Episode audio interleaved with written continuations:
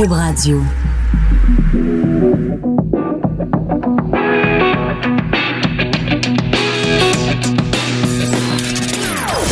Des opinions bien à elle.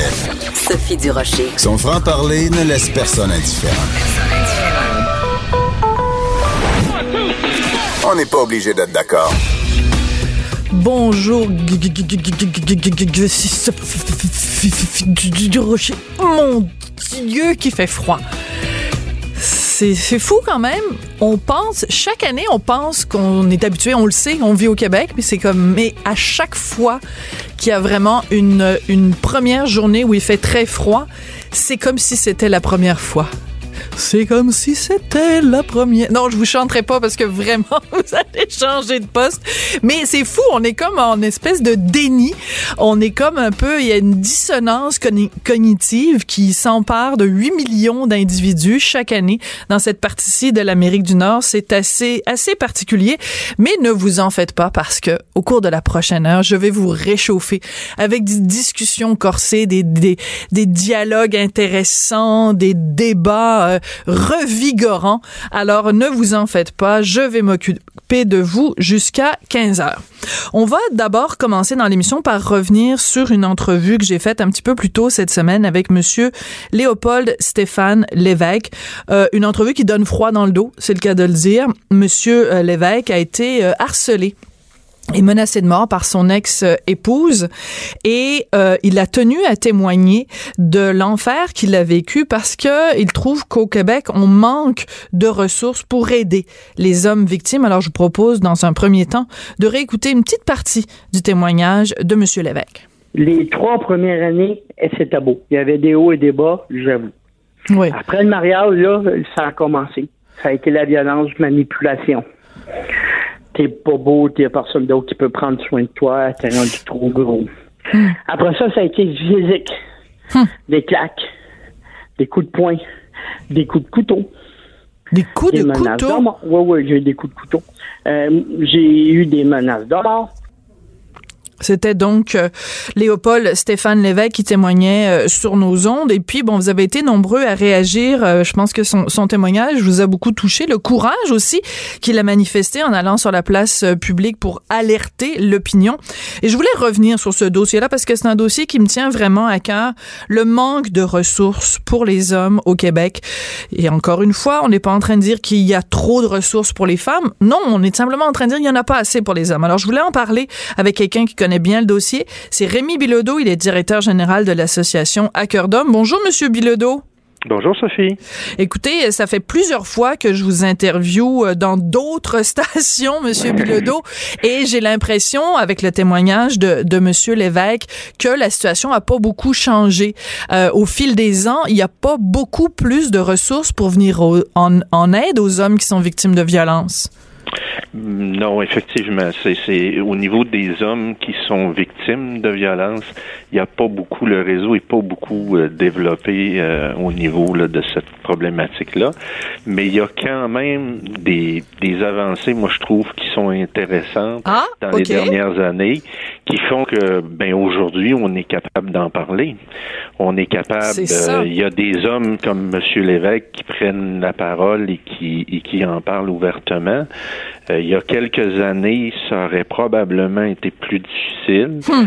Euh, dans les politiques ou dans les, le plan d'action gouvernemental euh, euh, qui, qui, a été déposé avant, les, avant les élections, on parle nommément des hommes qui sont victimes de violences conjugales. Tout à fait. Euh, la, comment je dirais ça, dont les, le nombre de, de, le nombre de plaintes augmente aussi. Euh, c'est en progression. C'est petite progression, mais de 3 à 3,5% chaque année, il y a plus de plaintes ou il y a plus d'hommes qui, qui osent euh, dénoncer des situations là, de, de, de violence conjugale.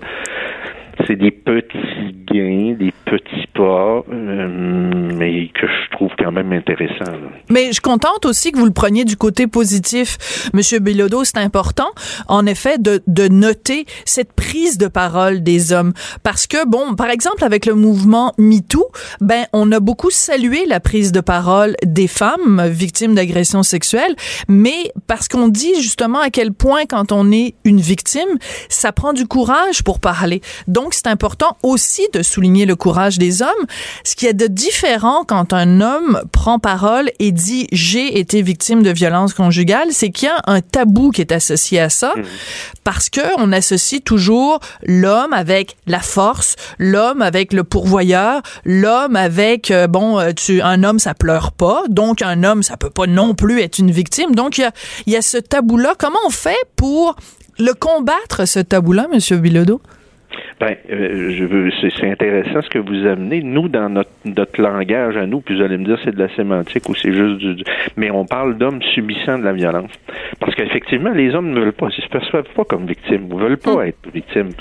Donc, je peux admettre que je subis de la violence, mais de là à dire que je suis hmm. victime, hmm.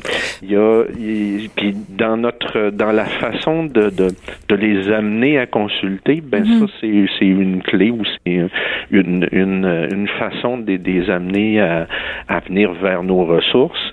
Euh, on parlait du manque de ressources. Euh, ben dans notre réseau, il y a 13 organismes sur 30 qui travaillent auprès des, euh, des, des hommes subissant de la violence. Ils sont présents dans dix régions. Ça veut dire qu'il y a cinq à six régions où il n'y a rien. euh, ben oui. Et 13 ben organismes dans tout le, toute la province, c'est pas beaucoup. C'est pas, c'est, ben, en fait, c'est une goutte d'eau dans l'océan. Et j'imagine quelqu'un qui nous écoute et qui est euh, un homme et qui est victime de, de, de violence. Et oh, moi, nous, on est là en train de les encourager à dire, ben, il faut parler, il faut faire quelque chose, il faut aller chercher de l'aide. Ben, c'est parce que s'il va frapper à des portes, euh, puis qu'il n'y a pas beaucoup de portes, euh, c'est un, un, petit peu un double message qu'on envoie. On dit, c'est important de dénoncer. Ouais, mais s'il y a personne pour prendre ta plainte, s'il y a personne pour t'aider, s'il y a personne pour pour t'accueillir quand tu veux quitter le foyer familial?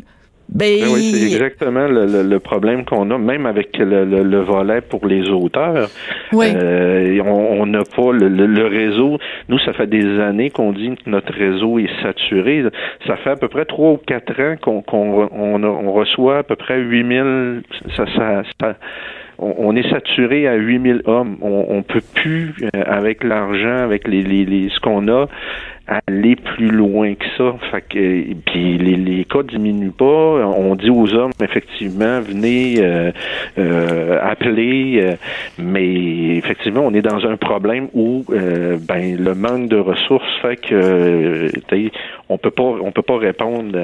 on a levé un puis je pense qu'à l'époque vous m'aviez interrogé là-dessus. Mm-hmm. On avait levé un, drapeau rouge au mois de mars au printemps en disant ben pour le, le volet euh, hauteur, on avait 682 hommes qui étaient placés sur des listes d'attente parce qu'on n'avait pas les, les, les, ressources où il fallait, on pouvait pas les accueillir directement. Mm. Là, on parle de cas de violence conjugale, puis c'est la même chose au niveau là, des, des, des, hommes victimes.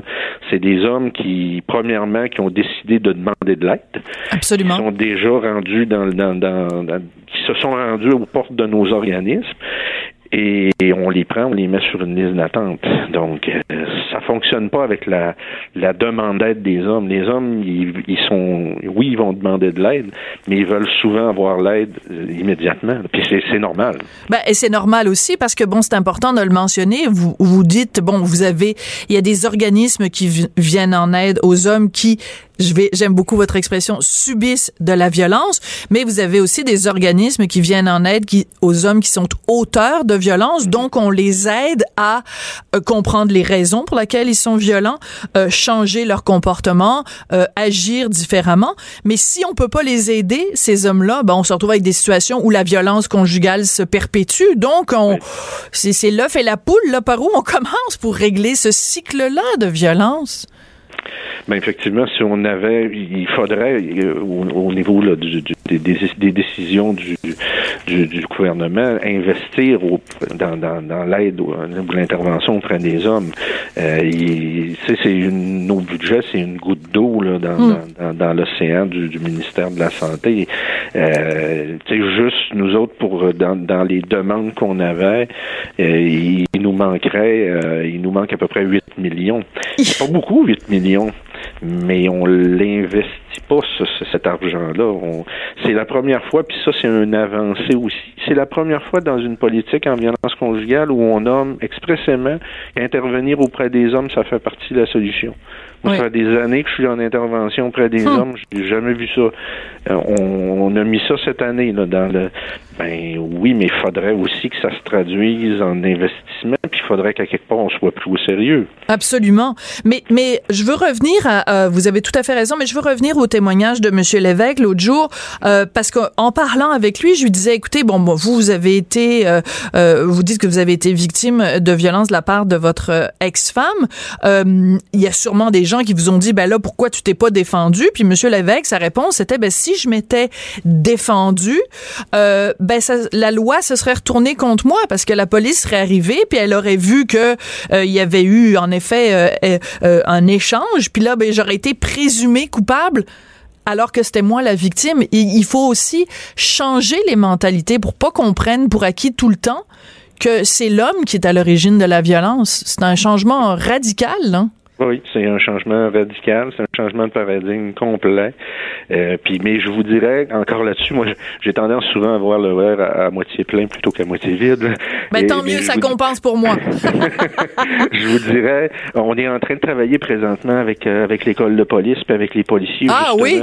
pour les sensibiliser euh, puis pour les former justement à l'intervention auprès des hum. auteurs, mais aussi auprès des hommes des hommes subissant de la violence. Fait que, je sais que pour monsieur, un, homme présentement qui vit ça, puis ce que monsieur l'évêque a traversé, tout ça, on dit ben oui, mais là je, suis dans la souffrance, puis mais il y a quand même des choses qui qui qui qui, changent. Euh, je sais pas si vous avez vu, mais dans les dernières semaines, les policiers de Lévis sont sortis au, niveau justement médiatique. Il y a quelqu'un qui a écrit euh, un, article là-dessus en disant ben on a de plus en plus justement d'hommes qui sont victimes de violences conjugales. On est capable d'exposer ce problème-là un petit peu plus euh, sur la place publique, on est capable d'en parler. Il y a des consciences qui, qui, qui changent, il y a des les, les, euh, les gens prennent des, des actions ben moi j'espère que ça va ça va changer, que ça va ça va parce que ces ces, ces, ces hommes-là ont besoin d'aide. Oui, non, je viens de le voir là, je suis allée faire une petite recherche pendant que je vous parlais. c'est donc euh, un dossier de voie de fait et euh, donc euh, c'est le suspect en fait, je ne sais pas si c'est à ça que vous faites référence, une femme qui avait porté plainte pour voie de fait et en fait le suspect lui maintenant porte plainte. Je ne sais pas si c'est à ce dossier-là que vous faisiez référence, mais en tout cas, disons qu'on vous êtes en train de dire que euh, l'attitude de la police peut-être euh, peut être amenée à changer, puis en tout cas que le vent euh, que le vent tourne. En même temps, bon, je, je, veux bien croire. Moi, j'adore que vous me fassiez changer d'idée, puis qu'en effet, on regarde le verre de façon plus plus positive, le verre à moitié plein. En même temps, je suis sûre qu'il y a des groupes féministes qui sont peut-être en train de nous écouter en ce moment, puis qui disent, voyons donc comment ça qu'on est là en train de, de s'apitoyer sur le sort des hommes les besoins sont tellement criants euh, pour les femmes. Les gens qui militent pour euh, la reconnaissance de la violence pour les hommes, euh, contre les hommes, minimisent la violence conjugale faite aux femmes et sont, finalement essayent de faire dérailler le débat. Qu'est-ce que vous répondez à ces féministes-là? Ben écoutez, c'est toujours une question justement de ressources et, l'idée que la tarte, bon, est pas est pas euh, infinie, puis qu'effectivement on a on a à se à se partager des, des ressources qui sont pas infinies. Mais je vous dirais, moi, dans mes milieux, puis dans mm-hmm. les, les, les personnes avec qui je travaille, euh, ça commence aussi. C'est moi. Il y a une douzaine d'années, moi, quand j'ai commencé, euh, à l'époque, j'étais intervenant au, lac Saint-Jean, et euh, bon, la première fois où je me suis assis à une table de concertation en violence conjugale, on m'a dit, euh, ben, la, la, violence chez les hommes ou la, les hommes victimes, ça n'existe pas et ça, ça, ça, ça, peut pas exister. C'était le déni. C'est, oui, c'était le déni complètement. Aujourd'hui, on est capable de parler avec des, des, femmes, avec des groupes de femmes qui hmm. nous disent, ben effectivement, oui, on, ils, le voient ils le, ils le perçoivent qu'il y a des hommes aussi qui sont en demande d'aide, puis qu'il y a des hommes qui ont besoin d'aide. Euh, c'est sûr qu'il y a bon, il y a, certains groupes, pour certains groupes, effectivement, c'est pas, euh, c'est pas, c'est inadmissible, mais ça aussi, on, la, la, la, comment je dirais ça, dont la conscience ou le, ça fait son petit bonhomme de chemin et tu sais, on, on dit en tout cas, nous, un homme, on essaie beaucoup de travailler en concertation avec les groupes de femmes parce qu'on se dit, ben, on va, on va, on va régler ce problème-là ensemble. Bien sûr. C'est important de travailler avec les, victimes, c'est important de les protéger, c'est important le réseau des maisons d'hébergement, et, mais il y a quand même une autre partie euh, qui, qui est, euh, bon, qui est les hommes là, puis les hommes victimes, on a aussi, euh, on a aussi développé, puis c'est encore assez récent, les maisons de répit pour les pères, euh, les maisons oxygènes. Il y a un réseau au Québec qui a été développé qui, qui, qui reçoit des pères en difficulté. Ben ça aussi, il y a quelques années, il y a peut-être 5, 6, 10 ans, on n'avait pas ça. Ça aurait été impensable. Oui. Ça aurait été impensable. Ça aurait été impensable. Moi, je me souviens des premières années du, du rapport Rondeau, quand on, on, a présenté le rapport Rondeau, on disait que c'était une supercherie, que ça n'existait pas, que la souffrance des hommes, c'était un mythe. Bon, aujourd'hui, on n'est plus là, là. Ben, écoutez, moi, j'adore être confronté. Donc, si vous, vous me dites qu'il faut que je change euh, mon attitude plus cynique ou plus euh, euh, désespérée ou découragée, que vous me dites qu'au contraire, il faut regarder tout le travail qui a été euh, accompli et comment les mentalités changent, ben j'embarque totalement avec vous, Monsieur Bilodeau. Puis c'est un combat, euh, moi, que je vais continuer euh, à mener. Puis en effet, avec des gens comme Monsieur Lévesque qui témoignent publiquement, mhm. puis il y en a d'autres. je pense c'est Éric Rémy, hein, si je me trompe pas, Hugo, qui avait témoigné il y a quelques années qu'il avait été justement victime de violences psychologiques, de violences physiques. ça prend des gens comme Monsieur Lévesque, comme Monsieur Rémy, qui ont le courage d'aller sur la place publique puis je pense qu'il faut les encourager et les, et les féliciter. Donc, euh, merci beaucoup, Monsieur Bilodeau. Puis euh, ben, j'aime, j'aime, j'aime votre optimisme. je suis pas toujours comme ça, mais là, c'est une bonne après-midi. Il fait froid, mais bon, j'étais dans ma phase optimiste. bon, ben écoutez, j'espère que la prochaine fois qu'on se parlera, vous serez pas, vous serez pas dans votre phase pessimiste. vous savez, c'est quoi la différence entre un optimiste et un pessimiste? Non. Un pessimiste, un, un optimiste qui a de l'expérience. Qui a de l'expérience. Eh, merci. Je trouve que c'est très important, M. Bilodeau, de donner le, numéro de téléphone de Hackerdom. Le pour que des gens. Oui, oui ben allez-y. ah ben là, ben, c'était comme euh, moi ou vous, là. C'est le, le, le 418-660-7799 ou le 1-877-660-7799. Le site internet www.hackerdom.com. Voilà. Alors, si vous êtes un homme qui nous écoute et qui euh, soit subi de la violence ou est dans un cadre familial de violence conjugale, ben, allez chercher de l'aide parlez-en et euh, ouvrez-vous. Vous allez voir, euh, ça fait du bien de parler. Merci beaucoup, Monsieur Bilodeau. Ça fait plaisir. Vous écoutez, on n'est pas obligé d'être d'accord sur les ondes de Cube Radio. Elle réagit, elle rugit. Elle ne laisse personne indifférent. De 14 à 15. On n'est pas obligé d'être d'accord. Pour recevoir mon prochain invité, j'avais pris ma petite bouteille d'eau et je l'avais cachée parce que je me suis dit, oh mon Dieu, je reçois quelqu'un de la Fondation Suzuki, il va voir ma bouteille d'eau, et la morale va commencer, on va en avoir pour cinq minutes à se faire dire, cœurant, vous avez une petite bouteille d'eau. Finalement, la première chose que Karel Méran euh, m'a dit en arrivant, c'est ben non, amenez-la votre bouteille d'eau. Euh. donc euh, bonjour Monsieur Méran de la Fondation Suzuki. Fait que finalement, vous, vous faites pas partie de la police, vous, de, de la bouteille d'eau? non, non, je veux dire, c'est mieux pas.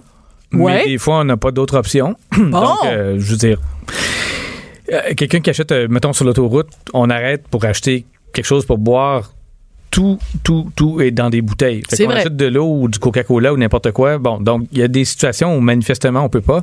Euh, c'est sûr qu'après ça, quand on est à la maison, moi, j'ai pas le goût de transporter de l'eau du Costco jusqu'à chez nous quand je peux ouvrir le robinet puis ça coule directement puis que l'eau est de très bonne qualité.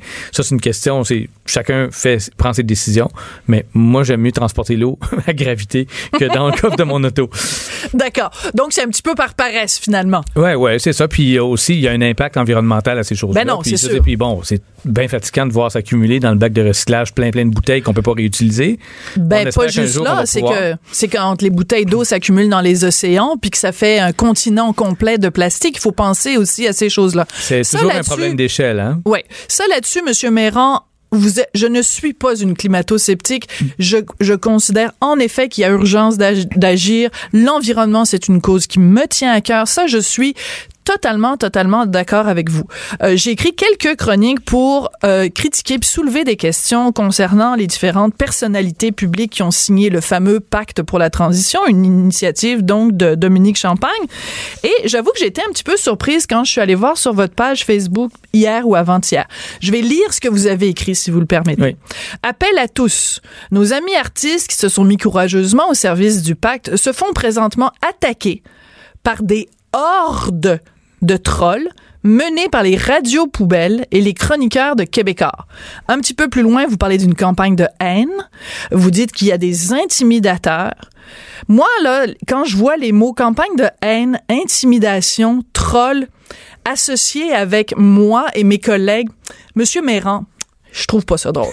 Alors, je vous donne l'occasion de vous expliquer. Ben, il y a effectivement, en ce moment, il y a beaucoup, beaucoup de gens qui prennent à partie des artistes. Puis bon, c'est des personnalités publiques qui sont habitués à ça, mais c'est vraiment, il y a comme une espèce de déferlement, juste parce que ces artistes-là, tout d'un coup, on dit, euh, on va faire quelque chose pour l'environnement. Moi, ce qui m'a dérangé beaucoup là-dedans, c'est que on, on lance encore le message que si on n'est pas parfait, ben on peut pas agir en environnement. Donc les artistes ils sont pas parfaits. Là, on a parlé beaucoup de Guy la Liberté là, qui est allé dans l'espace, puis mais il y en a d'autres là-dedans qui euh, ont- sont comme n'importe qui. Là, moi, j'ai des, gens dans, mon famille, dans ma famille qui ont deux skidoo puis une grosse maison. Puis ils veulent quand même faire des choses pour l'environnement. Je trouve ça plate qu'on lance la pierre. C'est-à-dire que on arrive, on dit, OK, ces artistes-là, on s'en prend à eux. Là, il y a des gens qui les attaquent.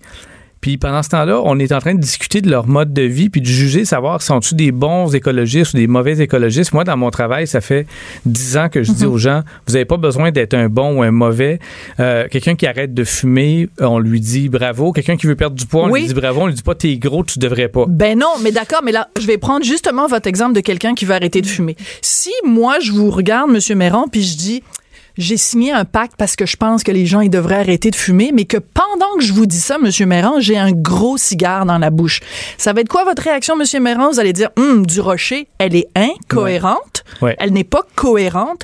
Ses babines, ne, ses bottines ne suivent pas ses babines. Mhm. Et vous allez me critiquer. Peut-être pas m'attaquer, mais vous allez dire, ah, du rocher, je pense que la façon dont tu véhicules ton message, c'est peut-être pas la meilleure façon. C'est exactement ça qu'on dit Ouais. à Guillaume le Métis-Vierge que j'aime d'amour, Mhm. mais qui est signataire du pacte et qui fait des pubs pour des, pour des, euh, des voitures. Emmanuel Bilodeau fait des publicités pour des voitures. Dan Bigra fait des publicités pour des voitures.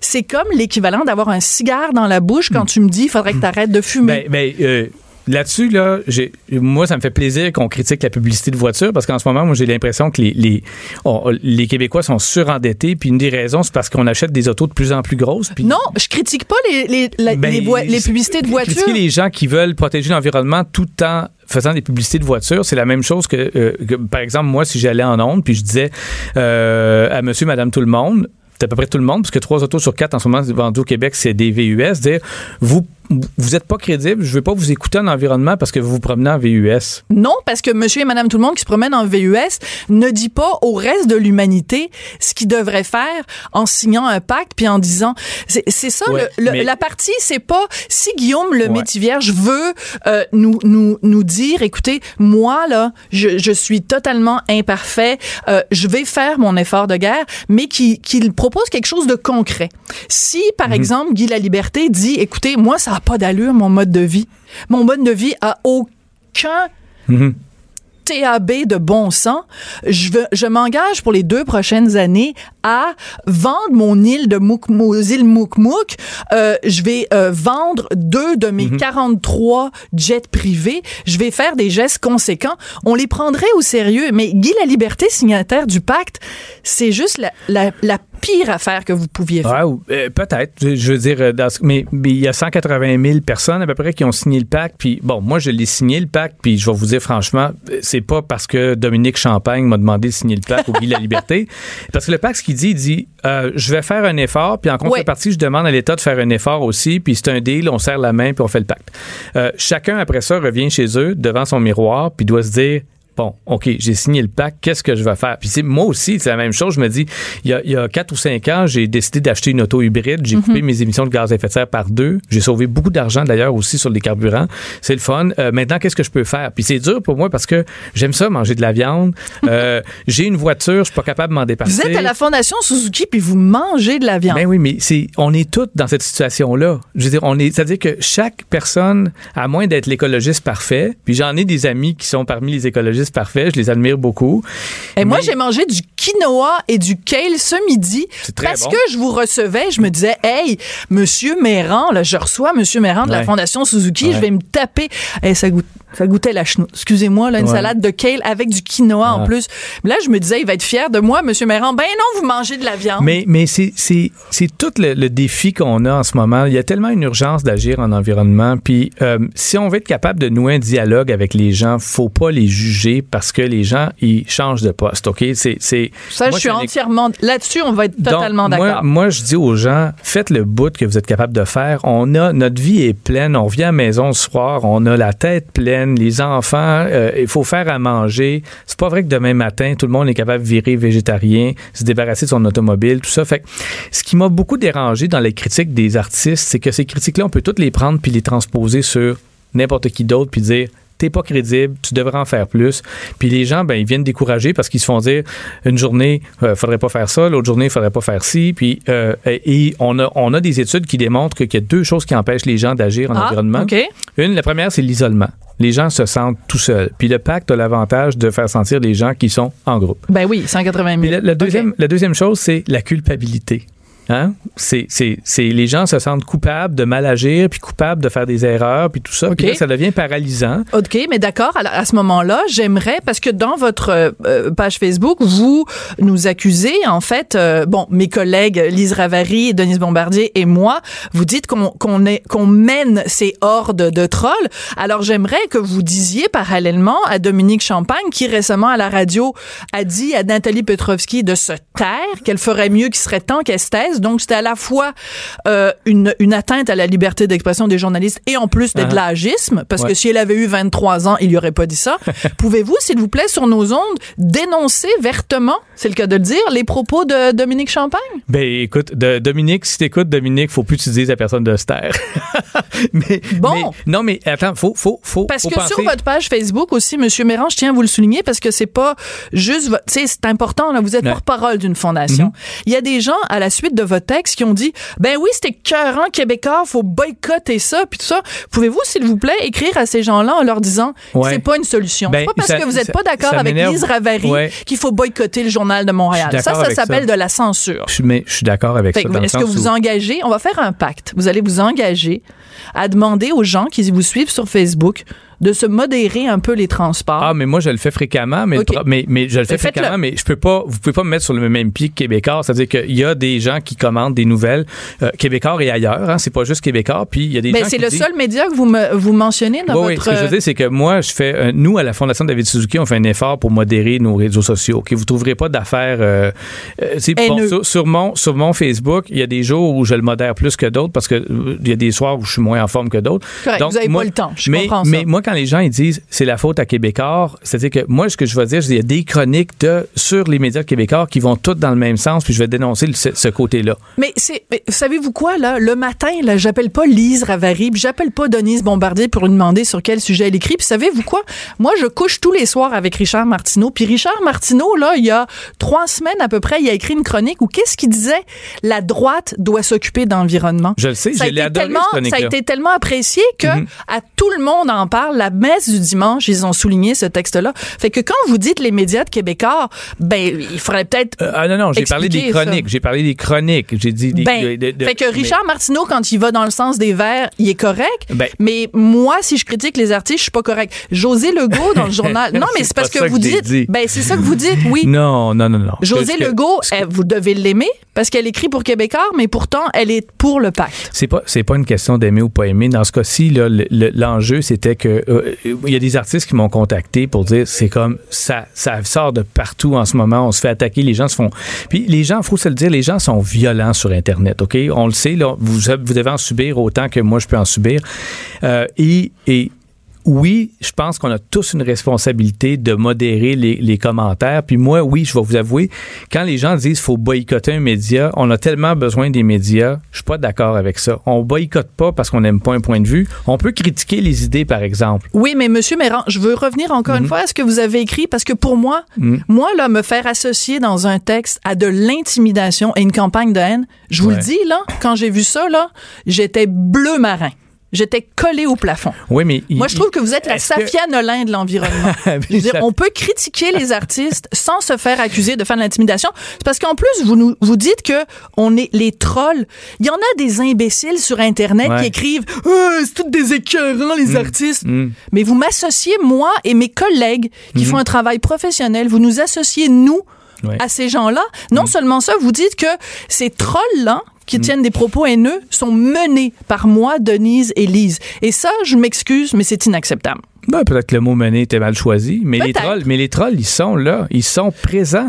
Puis Oui, ils- mais des imbéciles, il va y en avoir, Mais il va y en avoir tout le temps. Mais il faut, il parce que là, vous faites un lien entre des textes qu'on a écrits de façon professionnelle et ces gens-là. Mhm. Alors, je vous demande, Ouais, mais vous me pouvez-vous, dites. s'il vous plaît, vous excuser Ouais, d'avoir mais- dit ben que... non, parce que vous me dites. Comment vous ça, êtes- non? Attendez, vous êtes en train de me dire que ce que les gens ont écrit sur ma page Facebook, c'est ma faute, puis je devrais Non, le retirer. non, non. J'ai dit que vous devriez euh, mettre un message. Je le fais Oui, mais régulièrement vous, sur vous ma page dites, mais Facebook. vous, vous me dites que sur les, les, les trolls qui sont euh, sur euh, les sites où vos chroniques sont publiées, c'est pas votre responsabilité. Si c'est la mienne quand c'est chez nous. Ah, il y a juste vôtre sur les médias. Québécois que les gens s'en Ben prennent non, aux je vais artistes. faire les mêmes critiques partout. Je Ben, fais- pourquoi? j'applique Mais c'est drôle, je vois pas le nom de Nathalie Petrovski si je relis votre texte. Mais ils n'ont pas de commentaires sur le site de la presse. Ah, ben là, ben là, ils n'ont pas de pas commentaires sur le site de la presse. Ils peuvent pas avoir On des trolls. applaudit la presse. Non, ils ont éliminé les trolls. Ben, Ils ont Vous, éliminé. vous avez choisi de garder les commentaires. Nous, on a des commentaires sur notre site, euh, sur notre page Facebook à la Mais Fondation. les gens attendent pas qu'un texte soit publié dans le site, sur le site du Journal de Montréal et le Journal de Québec pour dire un tel c'est un tapon, puis un tel c'est un taouin, puis un tel je vais envie d'aller lui casser la gueule. Mais vous savez comme moi qu'ils ont, ils ont, ils ont besoin, les gens ont besoin d'avoir des plateformes, des tribunes, puis quand on leur offre, ils les prennent. Donc, ils les prennent sur mon Facebook, ils les prennent sur le vôtre. Puis, euh, le- je pense qu'on a tous une responsabilité d'essayer de calmer le jeu. Dans le fond, là, on est en train Ben de moi, trouve que vous êtes pas. Mais je trouve que quand vous écrivez un texte, très sincèrement, Monsieur Méran, moi, ça me fait plaisir de débattre avec vous. Puis je trouve que vous apportez des points excessivement intéressants. Mais quand vous dites qu'il faut baisser le ton, puis que vous écrivez sur votre page Facebook, vous les mots, je vais, je vous les lis là. La campagne de haine et de l'intimidation et que vous mêlez mes collègues à ça, moi je trouve que c'est vous qui haussez le ton. Je trouve que c'est Ouais, vous qui haussez Ben, le ton. Je pense Vous mettez de l'huile monde, sur le euh, feu. euh, peut-être oui, peut-être tout le monde, tout le monde hausse le ton en même temps. Puis je veux dire, il y a des critiques qui se font, puis après ça, il y a des gens qui partent en peur avec ça. Puis euh, euh, je, je vais jamais nier ma responsabilité, soit d'en faire d'hausser le ton ou d'essayer de l'atténuer. Alors- Moi, ce que je vous dis aujourd'hui, c'est, je vais, moi, je suis prêt à, le f- à, à faire ça puis à baisser, à baisser le ton. Traditionnellement, euh, les Mettez de l'eau dans votre artistes- vin bio. Mettez de l'eau dans votre vin ben non, bio. ça sera pas bon. mais, euh, mais ceci dit, non, Oui. on, on a, il y a, un, il y a, comment je dirais, on vit dans une époque qui est très polarisée, très polarisante. Il Oui. y a des gens qui choisissent ça. J'ai, quand j'ai voulu dire que j'ai senti qu'il y avait eu un déclenchement parce que Mhm. les premiers jours ça a été plutôt tranquille, puis à un moment donné il y a eu comme cette vague là. il y a des gens qui sont euh, honnêtes, qui veulent s'impliquer, euh, qui veulent faire des choses dans l'environnement, puis à un moment donné ils vont ils vont subir ça. Puis il y a de l'intimidation sur internet. J'ai pas dit que vous avez fait de l'intimidation jamais de la vie parce Ben, que vous relirez votre non texte. parce que je peux juste je peux juste lire les textes que vous écrivez. J'écoute vos émissions. Manifestement, vous ne faites pas d'intimidation, mais il y a des gens qui se, qui se prétendent de vous et qui, et qui utilisent, comme si moi, finalement, j'allais dire des choses. euh, et puis les gens se, se- disaient, Karel Méran a dit ça, puis, puis moi, je pars à- à, à intimider puis à attaquer des gens, c'est évident que je m'en Savez-vous quoi? Parce que je vous invite à retourner donc sur votre page Facebook. Il y a quelqu'un qui s'appelle Noël quelque chose, Noélie quelque chose. Elle a écrit, je voudrais simplement signifier en tant que gestionnaire des médias sociaux pour le pacte, pour la transition et spécialiste dans le domaine, que la proportion de trolls n'est pas aussi importante que le prétendent certains médias pour un mouvement de cette ampleur? Ah, sur le pacte, non. Ben les, non. les artistes eux-mêmes. finalement, il y en a pas tant que ça de trolls. ce que je comprends, c'est que les artistes, ils reçoivent directement, directement ça. Mais va- c'est des personnalités publiques, c'est des grandes personnes, ils sont capables de se défendre. Tout évidemment. à fait. Alors moi, ce que, je disais- dis, on va être d'accord sur une chose, Monsieur Méran. On va être d'accord sur une chose que la cause environnementale est une cause importante. Ouais. Il ne faut pas, par contre, que chaque fois qu'on critique quelqu'un qui défend une cause environnementale, que ce soit pris comme une critique de la cause environnementale. On est Non. capable de faire la différence entre les deux. On est d'accord. D'accord? Alors, moi, ce que j'aimerais, c'est que, par exemple, là, profitons de cette tribune. Il nous reste quoi? Une minute? Bon, il vous reste une minute. Pouvez-vous nous donner un exemple de choses concrètes qu'on peut faire? Parce que là, Ouais. ils nous disent, bon, les deux prochaines années, je vais faire Ouais, attention ouais, à ci, attention à ça. Donnez-moi rapidement, là, trois choses que Ouais. moi, Sophie Durocher, je peux faire pour les deux prochaines années Ouais. qui vont vraiment avoir un impact, pas des niaiseries de petites affaires. Ouais, de de- Je vais vous Bon. dire, je, je vais vous dire des affaires évidentes puis des affaires qui vont vous surprendre. Première chose, trois. OK, première chose, automobile, OK, plus petite auto, c'est mieux que plus grosse auto. Oh mon Dieu. Si vous savez, la mienne est tellement petite, Bon. là, c'est comme. euh, auto électrique, si vous êtes capable. Bon, ça. Numéro un. Deux, Deux. euh, deux, la consommation de viande, malheureusement, on n'en passe pas à côté. J'ai été végétarienne pendant cinq ans. J'ai même fait un documentaire là-dessus. Et, euh, Je vous encourage à le euh, regarder. Trois, les déchets. Les, les déchets, c'est-à-dire si vous êtes capable de composter, là, vos déchets, c'est une autre partie. C'est quand vous avez touché l'auto, les déchets, puis la viande, vous avez pas mal fait ce que vous pouvez faire. Puis là, après ça, ben, il y a plein, plein d'autres choses que vous pouvez faire après ça. Mais je vais vous, je vais vous surprendre. mettre une étoile dans mon cahier? J'en ai étoile! pas. Mais je, je vais vous dire une chose qui va vous surprendre. Ouais. La chose la plus importante, euh, regardez votre consommation. On est surendetté. Le Québécois moyen est endetté de 170 Mm. On va en parler tout à l'heure avec Fabien Major. OK, puis euh, euh, le surendettement en ce moment, euh, c'est essentiellement des dettes de consommation pour un tiers. Un- deux tiers, c'est l'hypothèque. Un tiers, les dettes de consommation. Les dettes de consommation, ça veut dire que on s'endette, Mm. on vit pas bien, Mm. puis quand on fait ça, on consomme plus, puis on détruit notre environnement parce qu'on consomme Puis on n'est pas plus heureux au bout de la si ligne. on est capable juste de consommer un petit peu moins, on va mieux dormir la nuit parce qu'on va être moins endetté. Puis c'est c'est pas, je lance la pierre à personne. Ça m'est déjà arrivé moi d'être dans des situations d'endettement au début de ma carrière. On dort pas bien, on n'est pas bien. Ça là, c'est un enjeu. Puis c'est pas pour rien que Pierre-Yves McSween vend des tonnes de fait. livres parce et, et donc dans le fond, c'est un peu vous comme on- voyez, mais j'aime ça que vous donniez l'exemple de Pierre-Yves McSween parce qu'il a écrit ce livre-là, En as-tu vraiment besoin? Mm. Mais personne n'a pointé du doigt Pierre-Yves McSween en disant, ben oui, t'es pas- t'es incohérent parce que tu possèdes plein d'affaires. Non! Il écrit un livre où il, il décrit exactement Mm-hmm. ce que lui fait. Donc, il y a personne qui l'a attaqué en disant, t'es pas crédible ou t'es incohérent. Vous comprenez? Ouais, ouais. C'est, c'est les babines, les, oh, je me trompe Les, toujours. avec- les bottines suivent les babines. les bobettes? Vous aviez dit les bobettes. Mais, euh, mais faisons attention quand même parce Oui, que c'est comme quand on arrête de fumer ou qu'on essaie de perdre du poids. On Eh va se planter. Il va y avoir une journée où on va manger une poutine. Qu'est-ce Il faut, faut pas se pointer du doigt. Il faut continuer.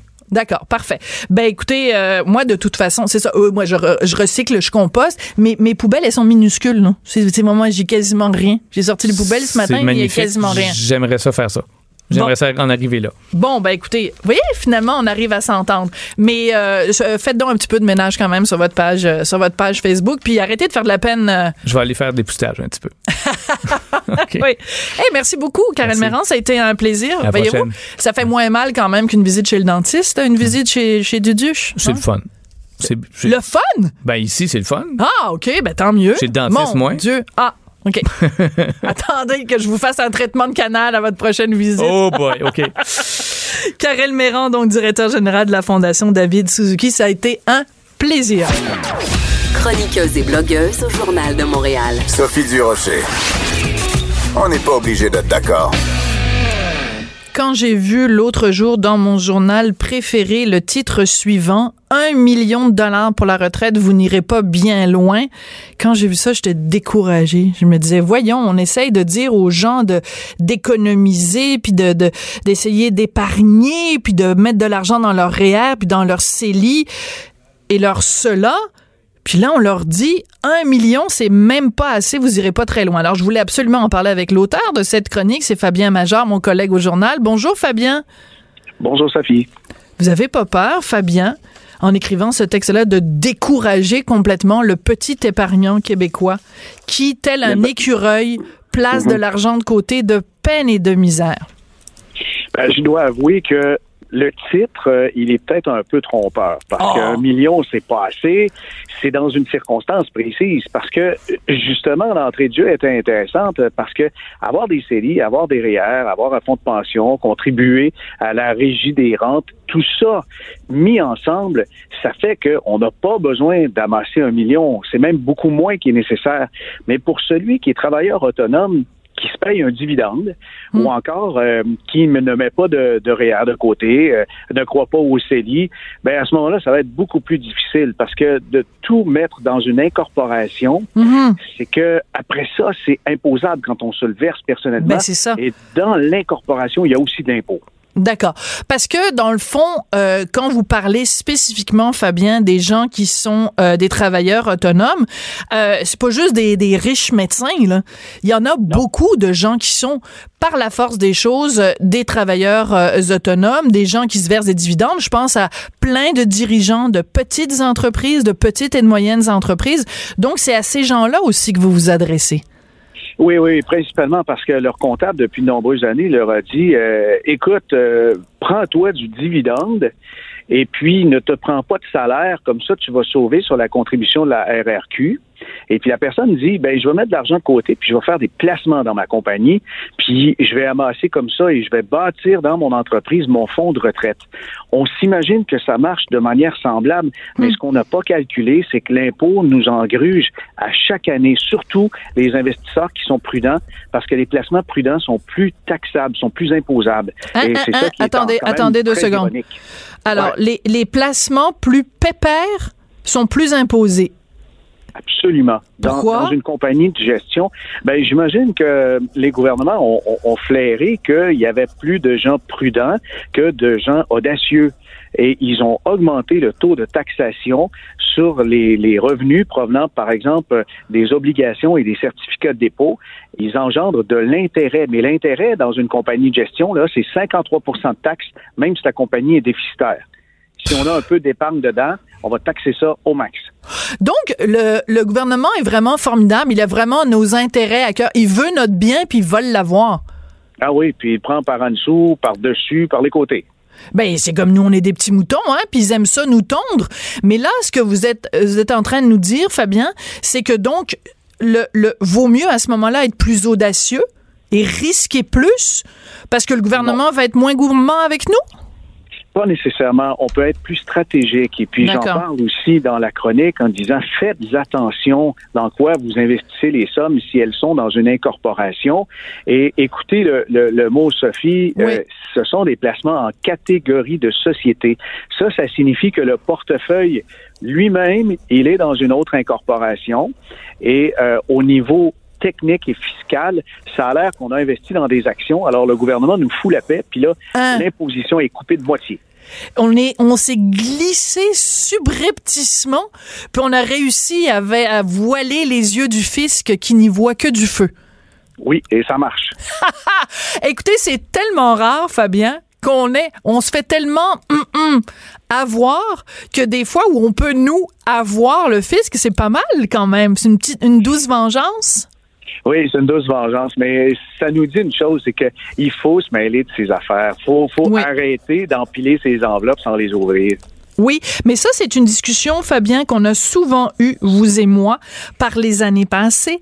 C'est euh, le manque de littératie financière, le manque de connaissances financières euh, des Québécois. Moi, comme femme, là, un commentaire que j'entends souvent euh, d'amis ou de femmes que je côtoie, c'est « Ah, moi, les finances, je m'en occupe pas, c'est mon chum qui s'en occupe. » Elle dirait pas ça de, leur, san- de la santé de ses ovaires, là, mais elle dit ça de sa santé financière. Euh, il faut s'occuper de nos affaires, il faut apprendre la différence entre un REER, un CELI, il faut apprendre les intérêts composés. Comment ça se fait qu'on n'enseigne pas ça à l'école, Fabien?